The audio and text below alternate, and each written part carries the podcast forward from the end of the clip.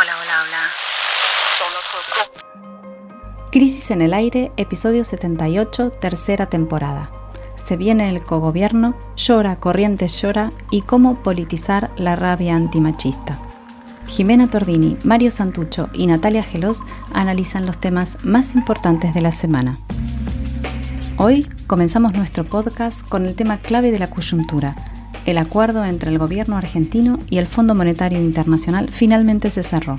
Y ahora, ¿quién podrá ayudarnos? En el segundo bloque viajamos a Corrientes, donde los incendios arrasaron casi un millón de hectáreas del segundo humedal más grande del planeta.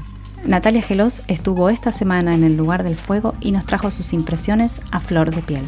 Por último, ¿qué hacemos con la rabia que nos provoca la violación de una mujer por un grupo de varones en el barrio de Palermo el lunes pasado? El 8M la seguimos en la calle. Bienvenidos a Crisis en el Aire.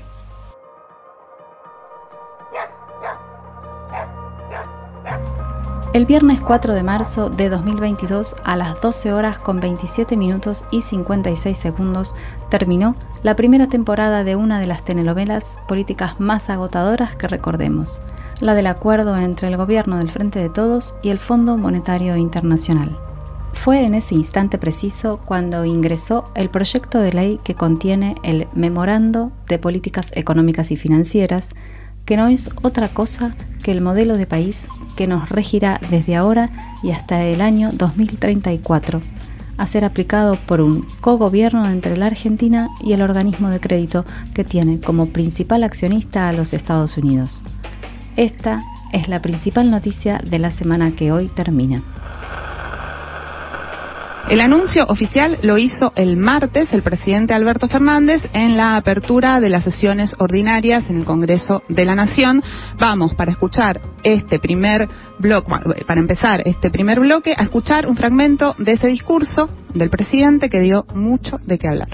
Repito, este es el mejor acuerdo que se podía lograr y gobernar es un ejercicio de responsabilidad.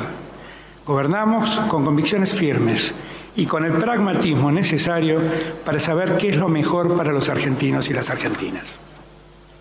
El nuevo acuerdo no acumulará nueva deuda a la ya tomada por el gobierno anterior.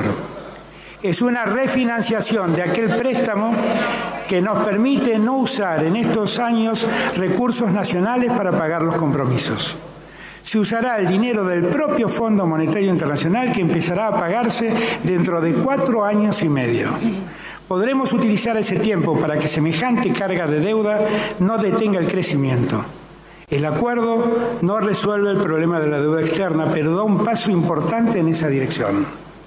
Se iniciarán los pagos en el año 2026 y terminarán de pagarse en el año 2034. Quiero ser muy claro ante esta Asamblea Legislativa. No habrá una reforma previsional.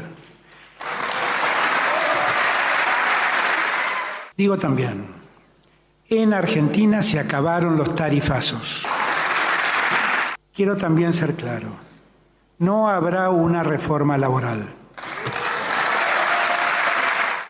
A partir de esta semana esperamos que esté en manos de los legisladores y las legisladoras nacionales considerar la aprobación del acuerdo que se alcance con el staff del Fondo Monetario Internacional para dar previsibilidad a los argentinos y argentinas.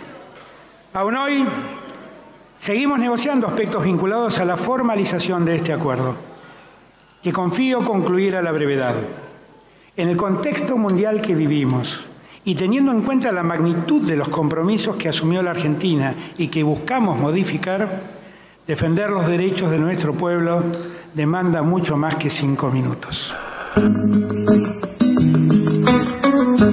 Bueno, como acabamos de escuchar en este audio, que es una especie de resumen de mm, las partes quizás más intensas del discurso del presidente el martes, eh, se, veía como él mismo decía que todavía no estaba cerrado, lo estaba anunciando como el principal proyecto de ley para, para el año, eh, pero sin embargo todavía no estaba del todo cerrado, fue sobre la última hora y para tener una idea de lo complejo, hasta qué punto se estiró como un chicle, ¿no? Este, esta negociación, este entendimiento. Recordemos que las negociaciones comenzaron el 26 de agosto de 2020 y terminaron. La primera temporada de este programa. Exacto. Y terminaron, y ya venimos hablando desde entonces, y terminaron esta semana, el miércoles, más precisamente el jueves a la mañana, eh, o sea que tardó casi dos años. ¿Sabe cuántos días estuve? ¿Vieron que se puede buscar en Google cuántos días hay de una fecha a la otra? No, no sé. ¿Cuántos días fue exactamente que duró este tira y afloje? 555 jornadas. O sea, no será 666, pero te pegan el palo. Durante todo ese tiempo, nuestro país fue pagando tanto los vencimientos de capital de la, de, del- del- de la deuda contraída por Macri como los intereses de esa de ese acuerdo que había hecho Macri de manera ilegítima e irresponsable en 2018, ¿no? Motivo por el cual estos pagos que se fueron cumpliendo mientras duraba la negociación, el Banco Central está actualmente sin reservas, ¿no? Tan religio- religiosamente se pagaron esos vencimientos que el próximo 22 de marzo, es decir, dentro de apenas dos semanas, si no hay acuerdo, hay default. Y decir cesación de pagos, o sea, Argentina en cesación de pagos. Por eso decimos que ayer comenzó la segunda temporada de esta telenovela, que será mucho más corta, pero también más infartante. Si la primera temporada fue un dramón, diría yo, la segunda va a ser terror. La pregunta que queda flotando ahora es, ¿logrará el gobierno la aprobación por parte del Parlamento del acuerdo que cerró con el FMI esta semana? Esta semana justamente hubo dos señales que generaron preocupación en ese sentido. Primero, la retirada de todo el bloque de diputados y senadores del PRO, mientras el presidente anunciaba el acuerdo con el fondo. Ajá. Y eso lo que anticipa que el voto de buena parte del principal bloque de la oposición no será positivo, para decirlo de alguna manera. Como dijo alguien alguna vez. Exactamente. Y la segunda fue un audio que publicó el jueves la cuenta oficial de, eh, de Twitter de la Cámpora, que contiene fragmentos de un discurso de Néstor Kirchner sobre el FMI. La intervención cayó como un bombazo en la coalición oficialista y es evidente que se trata de un anuncio de que no apoyaron el acuerdo propuesto por el, por el Frente de Todos, que sin embargo ellos se integran, ¿no? Eh, vamos a escuchar ahora, si les parece, un fragmento porque la verdad que es, es muy fuerte. No recibimos ayuda del fondo para superar la difícil situación que enfrentamos. Esta deuda ha sido constante vehículo de intromisiones porque está sujeta a revisiones periódicas y ha sido fuente de exigencias y más exigencias que resultan contradictorias entre sí y opuestas al objetivo del crecimiento sustentable. Desnaturalizado como está en sus fines el Fondo Monetario Internacional, ha actuado respecto de nuestro país como promotor y vehículo de políticas que provocaron pobreza y dolor en el pueblo argentino, de la mano de gobiernos que eran proclamados alumnos ejemplares del ajuste permanente. Nuestro pueblo lo corrobora. En los últimos 30 años hemos visto avanzar la continua dependencia de programas que Argentina acordó con el Fondo Monetario Internacional. Formamos parte de la triste realidad de integrar el grupo de países en los que esa institución ha, ha aplicado y monitoreado muchos de sus 150 planes de ajuste. El resultado ha sido exclusión, pobreza, indigencia, la destrucción del aparato productivo. A la sombra de esos programas hemos visto concentración de ingresos en unos pocos y chocado contra la imposibilidad de combinar crecimiento macroeconómico con desarrollo social y pleno empleo. Hoy podemos decir que cada vez que nos endeudábamos no solo nos debilitábamos ante el mundo, sino que fuimos perdiendo nuestra capacidad de resolver. Esta lógica, siempre defendida por adalides locales de modelos que no tienen en cuenta ni las necesidades ni la realidad de los pueblos, llevó a consolidar una verdadera adicción al endeudamiento, en la que cada vez más nuestros acreedores encarecieron sus intereses, endurecieron su auditoría, su control y sus exigencias. La más reciente experiencia argentina ha dado prueba suficiente de que ese organismo internacional respaldó primero verdaderos fracasos políticos y luego no aportó ni una moneda, ni una moneda de ayuda para la superación de la crisis, ni para la reestructuración de la deuda que concretamos con aceptación del mercado. Bueno, estábamos escuchando al expresidente Néstor Kirchner en un audio, en un discurso que recuperó la, la cámpora esta semana que bueno, confirma o un poco vuelve a subrayar la, la, renuncia de Máximo Kirchner a la presidencia del bloque de diputados del Frente de Todos. Eso pasó hace más o menos un mes. Y bueno, el, el, el audio confirma algo que ya se había insinuado y que es el dato político fundamental mm, en toda esta, digamos, contemporáneo a esta telenovela de la que hablábamos, que es que el kirchnerismo ya no se siente oficialista, ya no, o por lo menos no se comporta como oficialista, o por lo menos está en desacuerdo con el camino elegido por el gobierno. Nadie cree que vaya a romper la, la coalición el kirchnerismo, pero se abre una nueva etapa con la mira puesta en una interna que puede ser fraticida de acá a 2023, que no está tan lejos. Estamos todo el tiempo hablando de 2023 como si faltara un montón, pero en realidad faltan pocos meses. Ahora bien, ¿por qué ¿Por qué se discute dentro del Frente de Todos con tanta virulencia? ¿Qué dicen los que están a favor del acuerdo? ¿Qué plantean los que están en contra? Vamos a meternos un poco ahora con eso. Vamos a escuchar primero el argumento del principal vocero del bando acuerdista, que es el negociador Martín Guzmán, ministro de Economía del Gobierno Nacional. Este audio que vamos a escuchar ahora fue extraído de una entrevista que concedió Guzmán el jueves a la mañana, luego de cerrar el pacto con el fondo. A nadie en nuestra fuerza política le gusta que el FMI esté en la Argentina. Nadie quisiera tener que tener un acuerdo con el FMI, porque es contrario a los valores que pregonamos sobre cómo debe actuar un Estado-nación. Ahora, el tema es que el FMI ya estaba en la Argentina. Cuando nosotros eh, ganamos las elecciones y comenzamos a gobernar, comenzamos a gobernar un país que tenía una deuda de 44.500 millones de dólares con el Fondo Monetario Internacional. Y no teníamos 44.500 millones de dólares de reserva de disponibilidad para pagarle al Fondo Monetario Internacional y quitarnos al Fondo Monetario Internacional de encima. Entonces, el único camino posible, si queremos refinanciar esa deuda y tener más tiempo para amortizarla, es llegar a un acuerdo. Un acuerdo que nos permita tener ese financiamiento. O sea, que el propio Fondo Monetario Internacional nos mande los dólares con los cuales refinanciar la deuda que tomó el gobierno anterior. Y nosotros aquí seguimos una ruta completamente diferente. Comenzando por el hecho que es la primera vez en la historia de nuestro país que un acuerdo con el Fondo Monetario Internacional tendrá que ser considerado para su aprobación por el Congreso de la Nación. Partiendo desde esa base, se trabajó en eh, deshacer el marco conceptual y el marco político-económico que dio lugar al acuerdo anterior y trabajar con uno completamente diferente. Y este es un acuerdo de características totalmente distintas a los que fueron los acuerdos anteriores en Argentina y que de hecho es anómalo en relación a los distintos acuerdos en el mundo que ha alcanzado el Fondo Monetario Internacional, como lo han estado, lo han estado reconociendo eh, muchos expertos a nivel internacional. Aquí no hay reforma previsional, que es un clásico en los acuerdos del Fondo Monetario Internacional. No hay reforma laboral, no hay ninguna quita de derechos. Por el contrario, se apunta a que crezca el salario real de nuestras trabajadoras y trabajadores.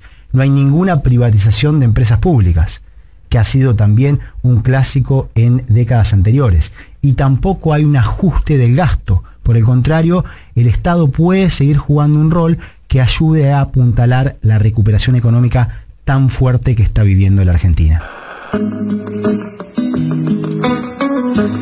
Bueno, lo escuchábamos a Guzmán, el ministro de Economía, eh, explicando por qué es beneficioso este acuerdo para el país, ¿no? Hay básicamente tres argumentos, diría yo, de los cuales eh, se agarran quienes eh, se disponen a, aprobarlo. El primero, escuchábamos bien, era no nos gusta, nadie dice que le gusta, pero no había opción. Entre paréntesis es el famoso el único camino posible. No había alternativa. Ese es el primer argumento, que es un argumento que pesa mucho, que es el que termina definiendo, aunque no es muy propositivo, digamos. No parece muy copado, pero... pero eh, eh, termina, yo creo que termina siendo la última instancia de, por qué se va a aprobar. Segundo, argumento.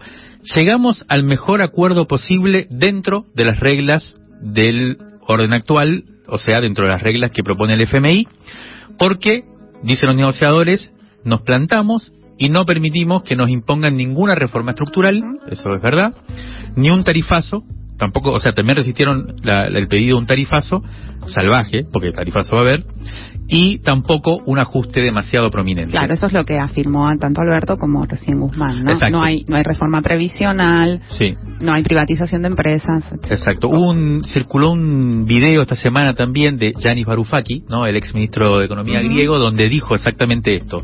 Dijo, la verdad, hay que felicitar al, al, equipo de Guzmán por la negociación que fue inédita respecto, como decía Guzmán, de los, de los acuerdos anteriores. También acto seguido decía igual el pueblo argentino no tiene que aprobar este, este acuerdo. Fue interesante esa intervención de, de Varoufakis viendo los primeros análisis que se hicieron del memorándum de entendimiento que, que, estuvieron circulando anoche, como decíamos al principio, recién entró al Congreso ayer al mediodía y por lo tanto todo el mundo se puso a leerlo de manera rápida, son 120 páginas con un lenguaje técnico complejo y, y que estuvimos eh, tratando de preguntar mientras preparábamos este programa a quienes los estaban analizando para ver si no había ninguna sorpresa por fuera de lo que el ministro había anunciado, anunciado previamente. Bueno, efectivamente parecería ser que está más o menos dentro de lo, dentro de lo anunciado. Ahora, lo que sí llamó la atención de varios diputados y especialistas que estuvieron dando eh, viéndolo es el énfasis puesto en las revisiones trimestrales que comenzarán a partir de junio y de las que dependerán cada uno de los desembolsos que hará el FMI.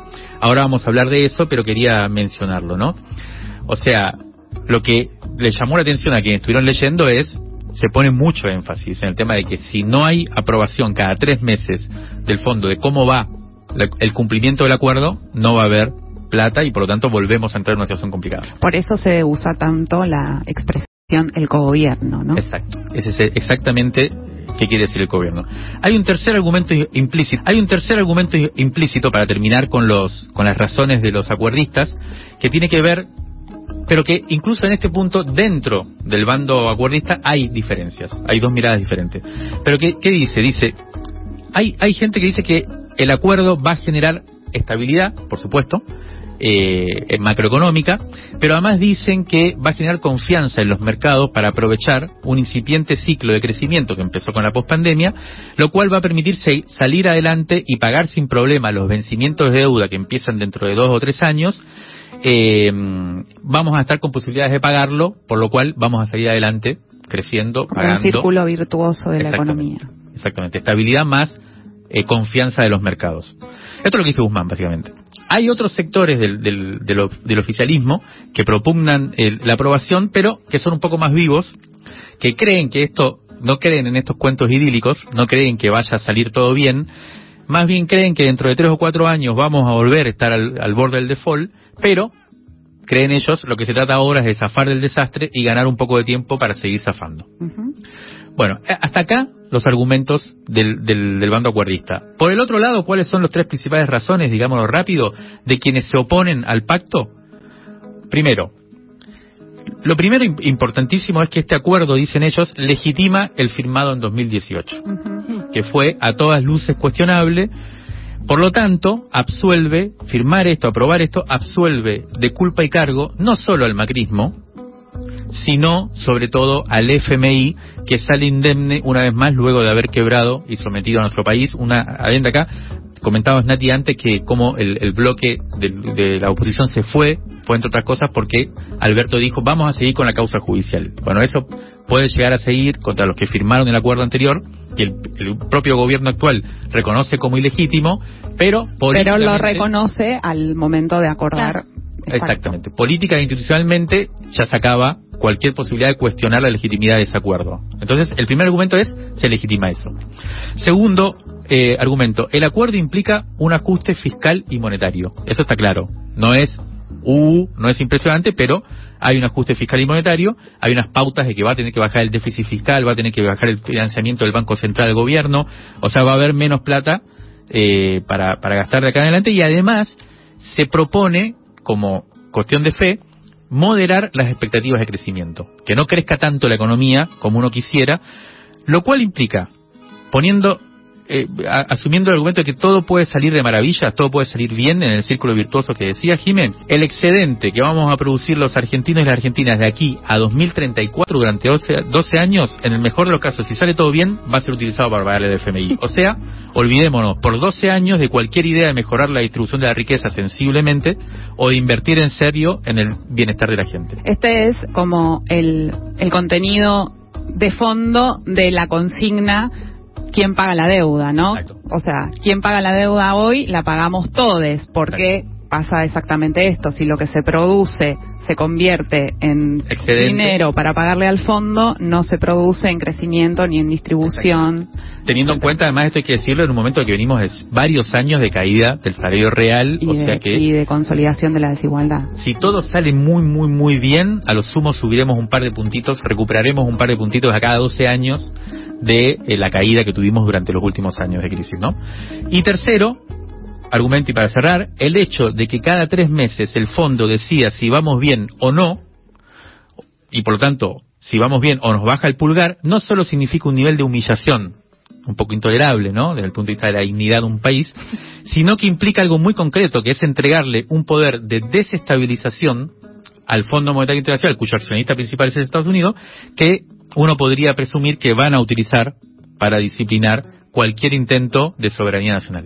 Eh, vamos a anticipar antes de cerrar el bloque cuáles serán los próximos tres capítulos de este culebrón, ¿sí? El lunes comienza el debate en comisiones de diputados, que durará hasta el miércoles, para que el jueves o viernes, si todo va bien para el oficialismo, se vote el acuerdo en la Cámara Baja. La semana siguiente, que comienza el 14 de marzo, se deberá discutir y aprobar en el Senado de la Nación. Y el último escalón, una vez que el Congreso argentino valide el acuerdo, será su aprobación por parte del directorio del FMI en el edificio de la esquina de la 19 Street y Pennsylvania Avenue. Miren, mi inglés, tengo que recuperar las clases de inglés en Washington. Todo esto tiene que suceder antes del 22 de marzo para que el cuco del default no nos devore. Válvulas de papel, aire, podcast y transmisor. Crisis en el aire. Revista Sonora Transmedial.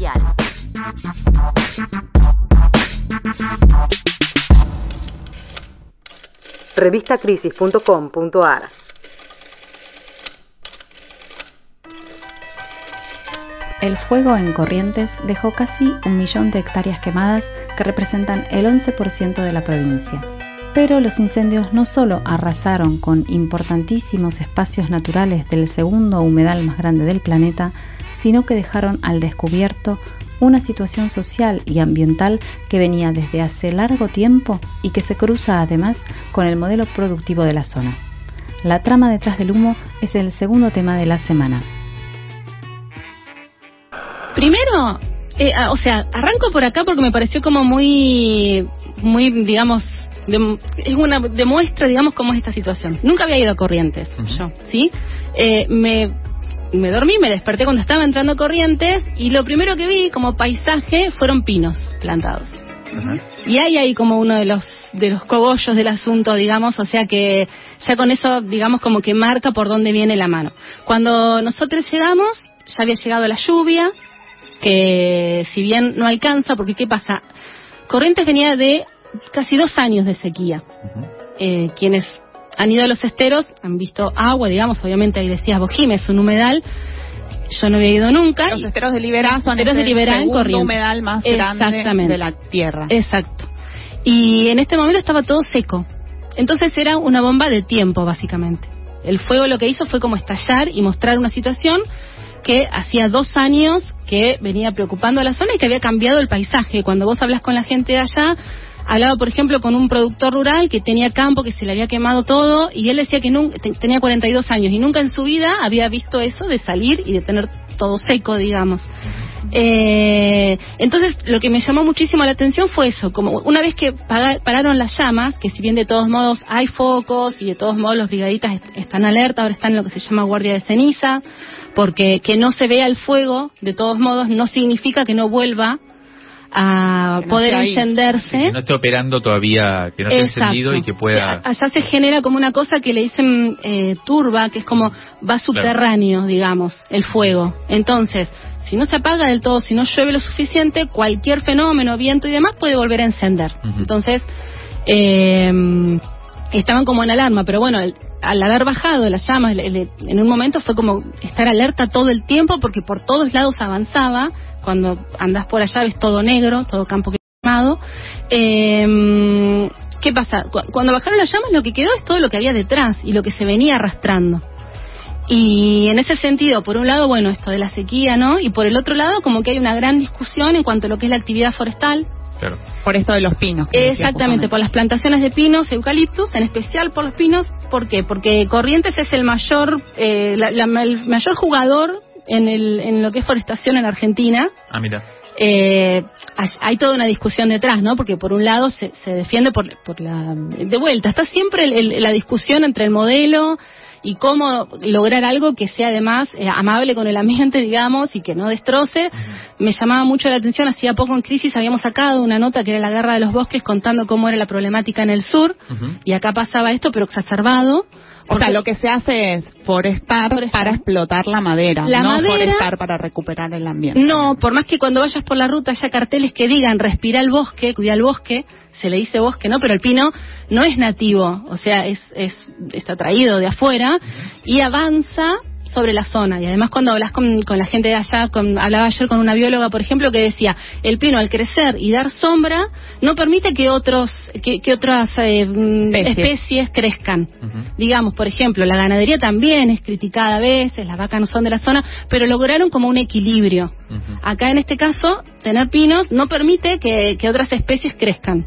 Eh, y además de las de la madera, vos tenés los pinos y lo que se aprovecha es la resina. Hay muchísimos usos de la resina que vos ves el pino y vienes con una bolsita como si le, eh, estuvieran extrayendo sangre y es para tomar la resina y eso después tiene distintos procesos y también se usa. O sea, es como tiene múltiples usos más allá después de llegar a la instancia de la madera. Entonces, todo esto estaba detrás. Eh, y además de pinos quemados y demás, bueno, el tema es eh, es esto, lo que había era por un lado la sequía y por otro lado la cuestión social también, ¿no? Que, por ejemplo, estuvimos en la escuela, que es una escuela agraria que se había formado ahí se formó como la base para de los, de, los bomberos digamos y de los rescatistas exactamente. De los brigadistas. Estuvimos hablando con el director nacional de fuego que nos explicó esto, ellos también decían bueno cómo qué hacer con esto ahora no porque el, el tema del fuego es pasó en el sur que ya no habían o sea, digamos, toma características que antes no, no tenía justamente por el calentamiento global y demás, y acá pasa lo mismo, la quema de pastizales, o sea, pasaba, hay videos de gente que, que sigue quemando porque es una práctica, el, quemar para que vuelva pasto nuevo para la ganadería, la ganadería, por ejemplo.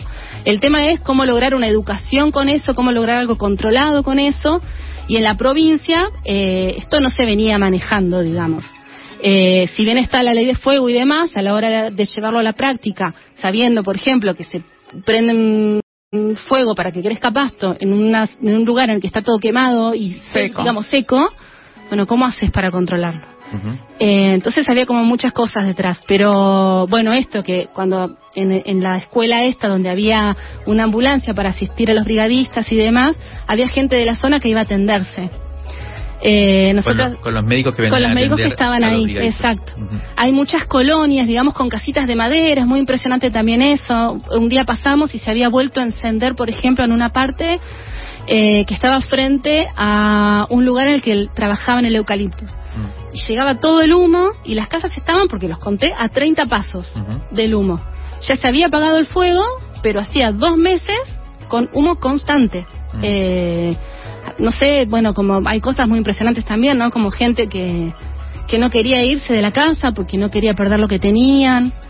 Y mm, después otro día, que con esto de la situación social, que, que, me llamó muchísimo la atención, llegamos y recorrimos con voluntarios de Colonia San Miguel que estaban repartiendo agua y las comidas a las colonias vecinas eh, estaban como trabajando en conjunto con seguridad vial, iban en, las camionetas de ellos y repartían.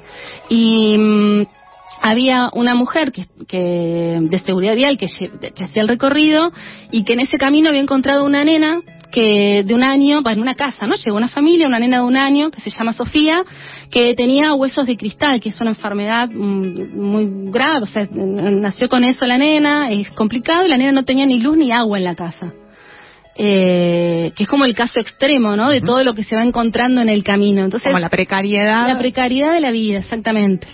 Eh, y entonces ahora lo que quedaban era como toda esta cosa, bueno, ¿cómo se miden las pérdidas?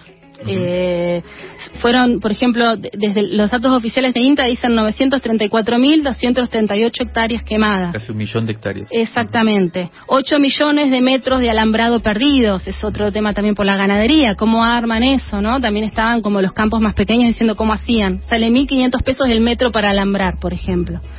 Eh, y después, bueno, decían la pérdida en ganadería la calculaban en, en 80 mil millones de pesos. Y hay allá en Corrientes unos 26.000 productores ganaderos y acá abre otro tema también. ¿Saben? Es como un abanico que se ramifica, ¿no? Porque la pérdida de ganado, ellos están muy asustados con el invierno, porque les han dado pastos y demás, pero esto es para, para que coman ahora los, los animales por el fuego y por la sequía que se venía ya. Y si no vuelve a llover, no va a crecer pasto. Entonces no saben qué van a hacer con lo que tienen, mm. sabiendo además toda la inversión que tienen que hacer. Y el tema es que ya en Argentina hay un tema con, con la falta de cabezas de ganado.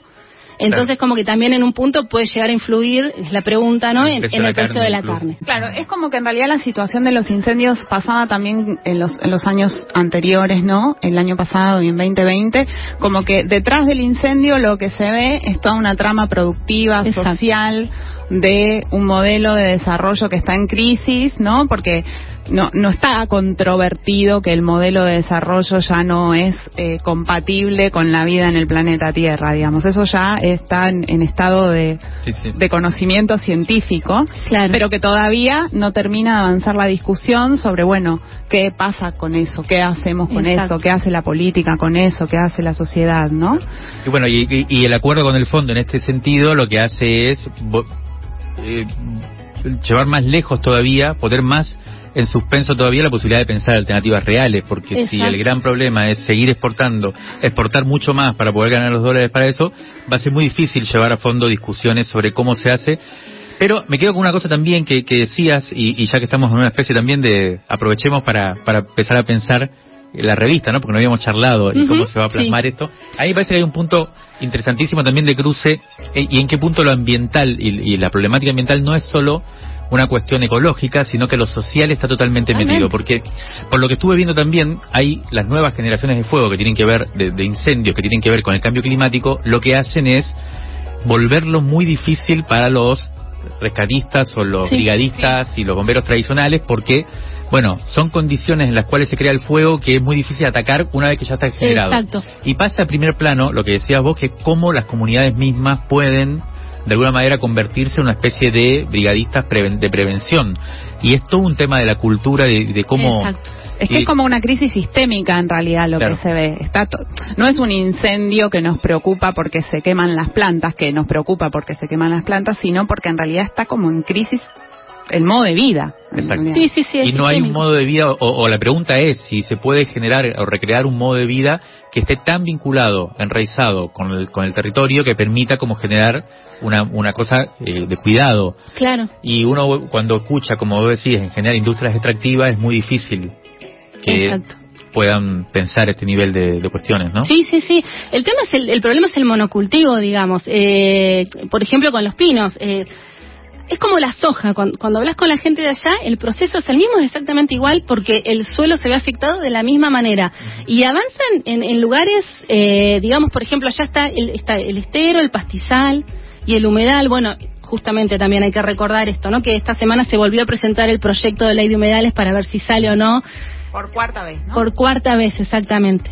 Eh, y después también la pregunta de cuánto genera a nivel trabajo en la zona. Por ejemplo, ya se hablaba de que de, había jornaleros que iban a perder el trabajo, pero no son como, o sea, es, muy, mm, digamos, como muy variada la situación de contratación de la gente que trabaja en la industria forestal allá.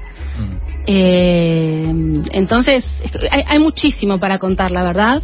Eh, Lo vamos a seguir contando en el próximo número. De Sería bueno para, una próxima, no sé, pues seguramente vos lo conocés, Natalia, pero ver bien qué significa la, ley de humedales y por qué no se aprueba, ¿no? Porque sí, alguien ayer leía eh, un tuit de Miriam Bregman que decía el, acuerdo con el fondo se mandó a una comisión, la proyecto de ley de humedales se mandó a cuatro. Es la diferencia entre algo que se va a aprobar enseguida y algo que no se va a aprobar. Hay, hay una cosa solamente, si me dejan un cachitín para entrar, pero tiene que ver con esto, es que, por ejemplo, la, ley de humedales lo que, lo que habla, lo que propone es hacer un inventario de humedales. Y hay en toda Argentina eh, humedales. Y el tema es, al hacer ese registro y proteger esos lugares, empiezan a entrar en juego justamente con todos estos modelos que, que tienen que ver con lo que conocemos, digamos, de producción. Entonces ahí hay una discusión muy fuerte y, bueno, gran parte de eso me parece que va por ahí. Análisis político en movimiento para tirar del hilo de la coyuntura. El aire, está en crisis. El, podcast está al aire, está al aire.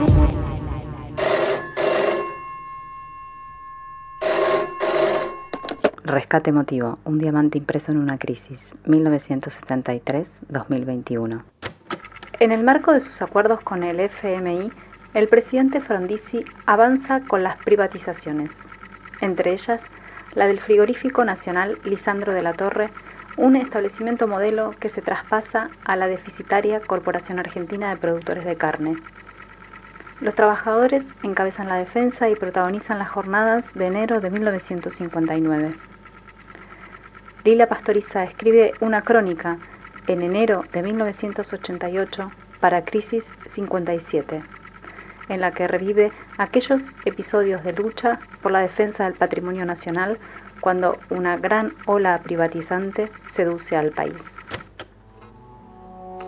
El jueves 15 de enero, las calles de Mataderos presentaban un aspecto extraño. Los talleres cerraban, la gente discutía, en realidad nadie había dormido la noche anterior. En una larga asamblea, los 8.000 trabajadores del frigorífico Lisandro de la Torre resolvieron ocuparlo. Era lo único que se podía hacer luego de que entre los gallos y las madrugadas del miércoles los legisladores aprobaran la privatización del establecimiento. A la asamblea no faltó nadie. Duró hasta la madrugada. Se acordó no solo mantener la ocupación, sino declarar el paro por tiempo indeterminado. A las 10 de la noche supieron que el paro sería declarado ilegal. Cuando discutían qué hacer, fueron citados a la Subsecretaría de Defensa y ya los tanques iban hacia el frigorífico. Blindados contra obreros. ¿Hasta dónde van a llegar? Eran las 4.45 del sábado 17. Patria sí, colonia no, decía el cartel colocado en la entrada. Encaramados en el portón, los obreros escucharon por los altavoces la intimación a desalojar. Les daban cinco minutos. Pidieron más. Los tanques avanzaron. La mole de un Sherman se les vino encima, ensordecedora, y las puertas cayeron. 22 vehículos repletos de fuerzas, dos camiones tanque, un tanque lanzaagua, cuatro Sherman, un oruga, 100 hombres de investigaciones armados hasta los dientes, el jefe de policía, el subjefe, el de la coordinación federal, el de bomberos. Todo ese dispositivo blindado avanzaba tras la cortina de gases y debieron meterse adentro, escapar, o si se podía, atrincherarse cada vez más arriba hasta que llega la guardia de infantería y completa el desalojo. Pero ahora le toca el turno al barrio. En 40 cuadras a la redonda, mujeres, pibes y ancianos levantan barricadas, detienen coches y tranvías. Durante cinco días consecutivos en Mataderos, Villa Lugano, Villa Luro y parte de Floresta estuvo el pueblo, ofreciendo una tenaz, entusiasta y exitosa resistencia a los organismos de represión.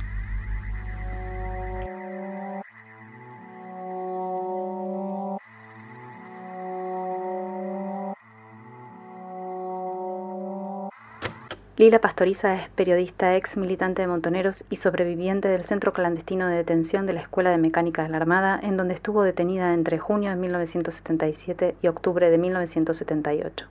Junto a Rodolfo Walsh, fue parte del grupo que fundó la agencia clandestina Ancla.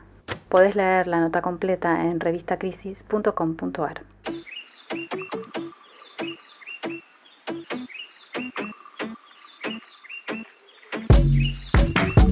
El lunes 28 de febrero por la tarde, una mujer fue violada por un grupo de varones en un auto estacionado en el barrio de Palermo, acá en la ciudad de Buenos Aires. El hecho se conoció porque fueron los vecinos y comerciantes quienes lo denunciaron, rescataron a la mujer y registraron con sus celulares ese primer momento. Seis varones están detenidos mientras avanza la investigación judicial. En la víspera del 8M, el Día Internacional de la Mujer y una jornada de lucha feminista, la violación grupal produjo un estallido de bronca que se manifestó de diferentes formas. En este tercer bloque nos preguntamos entonces qué hacer con la rabia. Bueno, la reacción en las redes fue inmediata, tuvo diferentes tónicas. Enseguida lo que pasó era feriado, el martes, cuando el hecho se conoció, se viralizaron las fotos de los varones que violaron a la mujer. En, videos que fueron tomados en el momento y luego también la policía de la ciudad las, las filtró, igual que los videos pre, de los momentos previos. En algunos casos, estas fotos de los varones que fueron los que cometieron la violación eh, estaban acompañadas por sus direcciones particulares, eh, por las direcciones de las casas y sus cuentas en las redes sociales. Ahí se armó como una corriente de opinión muy fuerte en la que el enojo, la furia producida por, por esa situación, que muestra, ¿no? Lo que muestra la situación es como esta cosa de mucha impunidad, ¿no? Una violación grupal en el medio de la ciudad, en un auto, en el medio de la calle. Bueno, esta, esta sensación empezó como a armarse una bola de una especie de llamado a la acción directa, ¿no? Como, bueno, el scratch lo es, pero en algunos casos se apelaba a algo un poco más allá que el scratch, que es el hecho de mostrar las fotos, sino bueno, esto, ¿no? Las direcciones, eso de alguna manera implica como algún llamado a, a pasar a otro estadio. A esta, a esta reacción le sucedió otra reacción que salió a cuestionar muy fuertemente estas tendencias a las que se suele llamar punitivistas, uh -huh. poniendo por delante la idea de que lo que debe pasar es que actúe el Poder Judicial porque bueno, lógicamente, ¿no? Un plan que no sea que actúe el Poder Judicial es una suerte de todes contra todes que resultaría ciertamente problemático. Pero lo que queríamos, bueno, preguntarnos y, charlar un poco hoy, pensando en, el, próximo 8M, pero en realidad pensando en este problema social que es la violencia machista, es si esta forma un poco maniquea en la que se dio el debate público es productiva. Es decir, si realmente eh, plantear las, las, la situación en estas cuestiones que parecen dicotómicas o excluyentes una de la otra, de lo que está bien y lo que está mal hacer frente a una situación así, nos permite como avanzar en un sentido, eh, decíamos recién, ¿no? En, en, el, en la pausa, de, de, de, refundación de los, de los lazos sociales, ¿no? Claro, que es la discusión sí, sí, que sí. está detrás de esta situación. ¿Cómo refundamos los lazos sociales para que estas cosas no pasen? Claro, por lo menos no, per no perder esa pregunta, ¿no? Como digo, hay dos discusiones, pero de fondo es. Eh, digo, pensaba en esto también, bueno, ahora vuelve el 8 de marzo, está esta idea de recuperar las calles, bueno, ¿qué, qué pasó en todo este tiempo?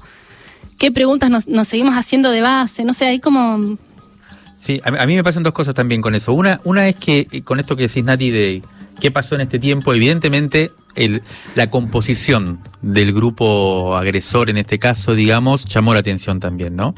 Era es un grupo, me parece, ¿no? Por lo que pude ver, de pibes eh, jóvenes. jóvenes. muy sí. jóvenes y muy inmersos en, en, la narrativa, digamos, más feminista, si se quiere, ¿no? Como militantes. Por lo, por lo menos atravesados por eso, y, y, en general militantes, progres, eh, que la verdad que fue como un golpe fuerte a ciertas, eh, uno supone, verdades que se van ¿no? inscribiendo en el imaginario social sobre lo que... Como que avanzamos, como la, ¿no? Y esto pone en tela de juicio eso de manera importante, ¿no? Lo que significa ese avance de los consensos, sí, sobre sí. todo, y a mí me parece que esto es interesante, en momentos, meses, creo yo, un par de años, de, de cierto momento para acá, en el cual me da la sensación, ustedes sabrán mejor que el feminismo perdió cierta vitalidad eh, callejera, incluso en, la discusión, digamos, no pública, e incluso hubo bastantes reacciones y, se pusieron mucho más en el tapete reacciones frente al feminismo, ¿no? De una especie de,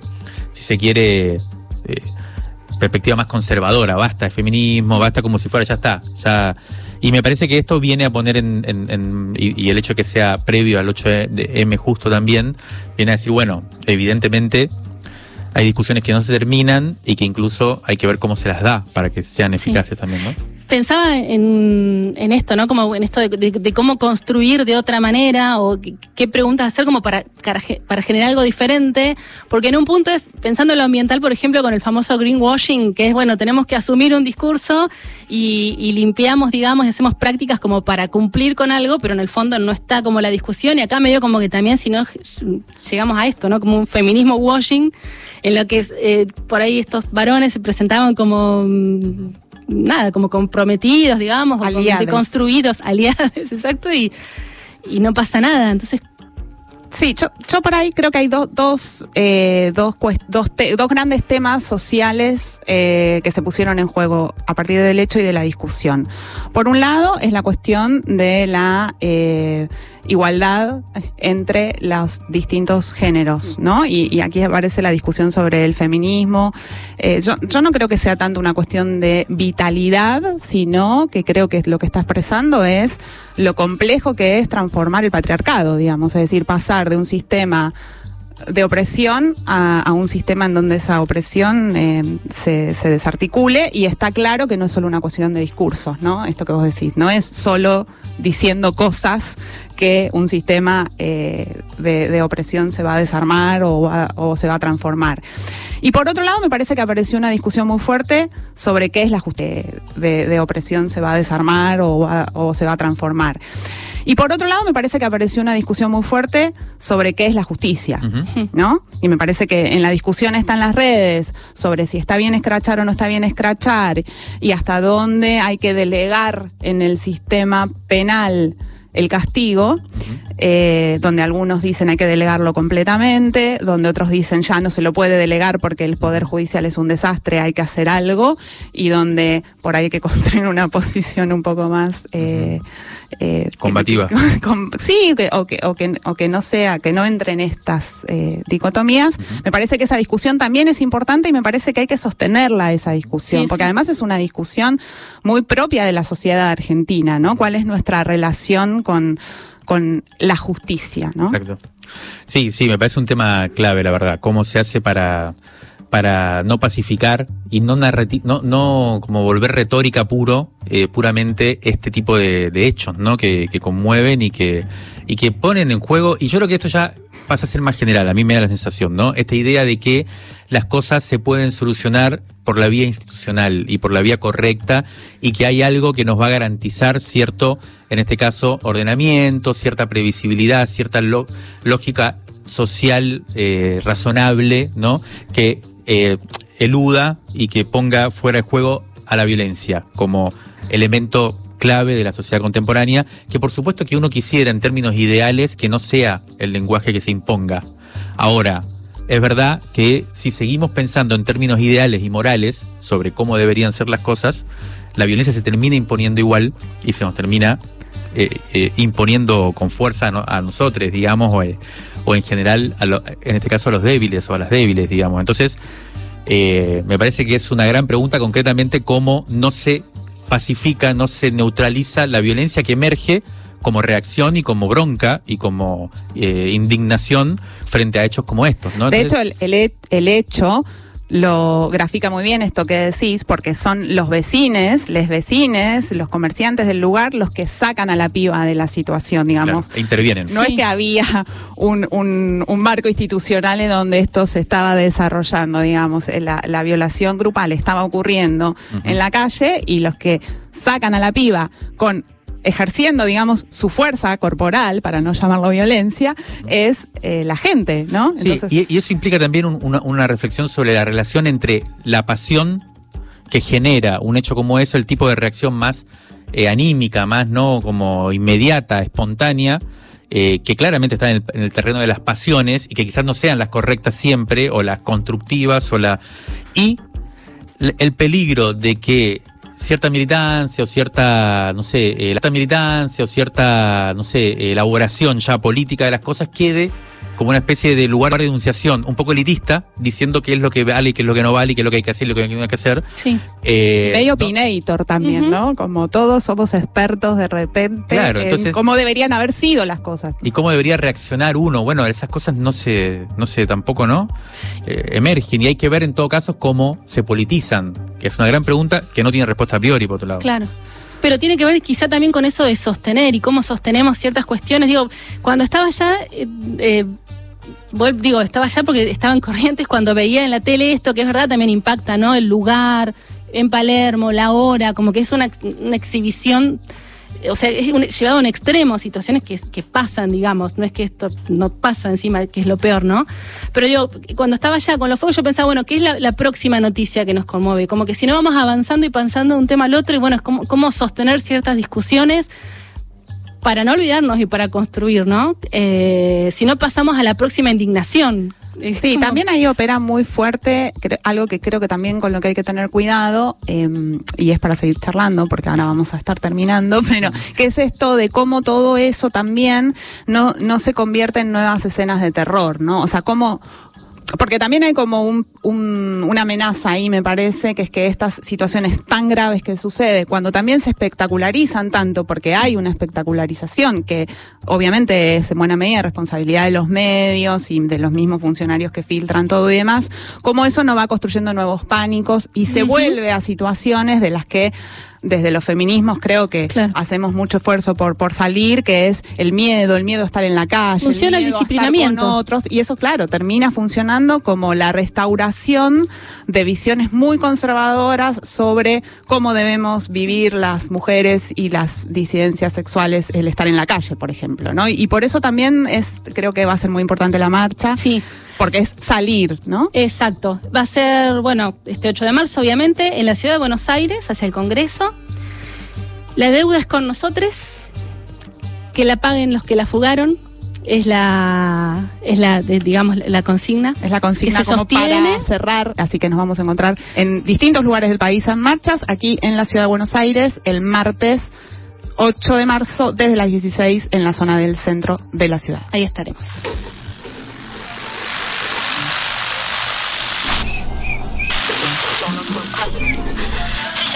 Crisis en el aire. Crisis en el aire. Los sonidos de la tinta y sus discusiones.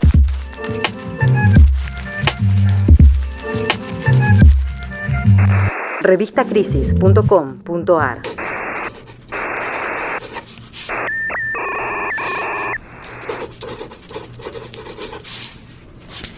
Esto fue Crisis en el Aire, la versión radiofónica de la revista Crisis. Si este podcast te gustó, te invitamos a escuchar El Mundo en Crisis, una nueva propuesta que plantea un viaje a los temas más importantes de la geopolítica.